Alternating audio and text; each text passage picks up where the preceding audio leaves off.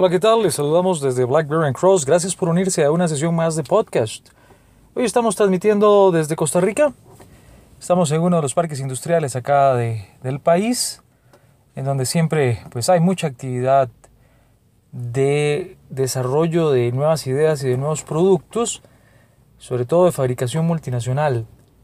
Bueno, pero ese no va a ser el, el tópico de hoy. El tópico de hoy que estamos uh, trabajando tiene que ver con una consulta de uno de los clientes que está acá, que, eh, vaya, es una pregunta que parece ser recurrente, sobre todo eh, quizás entre más novato, inexperto, inexperta es uno en temas de mejora continua.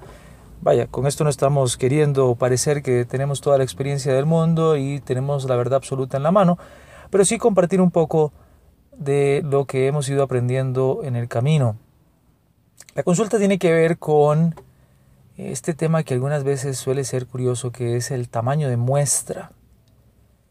Cuando se está haciendo un estudio, un estudio prospectivo, en donde se calcula o se necesita calcular el tamaño de muestra para un fenómeno, para estudiar un fenómeno, Entendamos a esto quizás para hacer una estimación de cuál es el promedio eh, de una población o para una prueba de hipótesis o para un diseño de experimentos factorial, un cálculo de tamaño de muestra en estadística industrial común.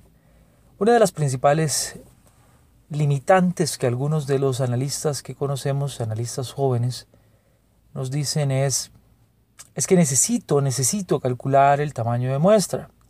Y eso créame que no está mal, pero antes de preguntarse de qué tamaño, cuál es el número, hoy queremos compartirle que quizás sea más importante que usted entienda o visualice la importancia de lo que significa el tamaño de muestra.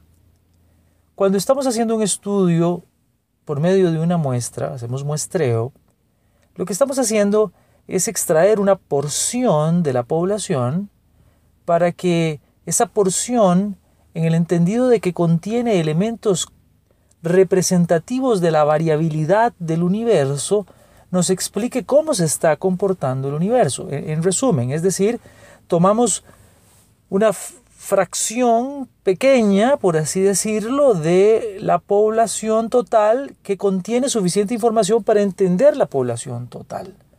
De ahí entonces que antes de preocuparse por el numerito mágico, por la fórmula, lo que hay que importar, lo que tiene que ser importante, es que usted se preocupe por entender qué hace el tamaño de muestra, qué es lo que hace la muestra por usted. Si usted toma una muestra y la calcula con un software sofisticado como puede ser Minitab Statistical Software, que es un software que siempre recomendamos, pues de seguro va a obtener un cálculo válido, un cálculo matemática, aritmética y estadísticamente correcto si los datos son correctos. Pero Supongamos que usted obtiene que un tamaño de muestra es de 1000 unidades, de 14.000, no importa el número en este momento. Pero esas unidades usted las toma a las 6 de la mañana en un lapso de 2 minutos o 20 minutos del proceso de producción y con eso infiere sobre las características que va a tener el proceso a lo largo de todo el día de todos los días de la semana. ¿Realmente contienen esos 20 minutos suficiente información como para poder concluir sobre las características de variación asignable o causas especiales de variación que se presentan a lo largo de un día a lo largo de una semana?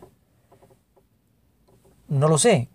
Puede ser que sí, puede ser que no. Típicamente no. Y entonces, ¿de qué vale la pena calcular matemáticamente bien ese número si usted a la hora de tomar la muestra, a la hora de recolectar los datos, lo hace inapropiadamente. Entonces, sí, es importante contar con herramientas y con un software como lo puede ser Minitab para calcular correctamente el tamaño de muestra. Pero es todavía más importante que usted entienda que la variación contenida en esa muestra debe ser variación que nos indique o que exponga las condiciones de la variación en la población para entonces poder hacer un análisis adecuado. No se estrese tanto con el cálculo matemático, que al fin y al cabo puede tener el cálculo matemático bueno y haber hecho una barbaridad, un error en la recolección de la muestra al no contener suficientes elementos de descripción.